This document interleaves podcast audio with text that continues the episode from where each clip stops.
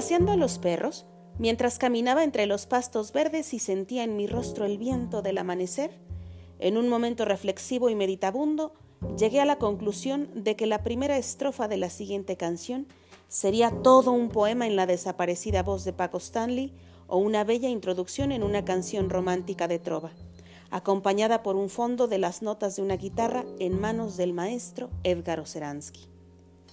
Escúchese a continuación con cualquiera de esos tonos de voz. ¿Qué le digo si la miro?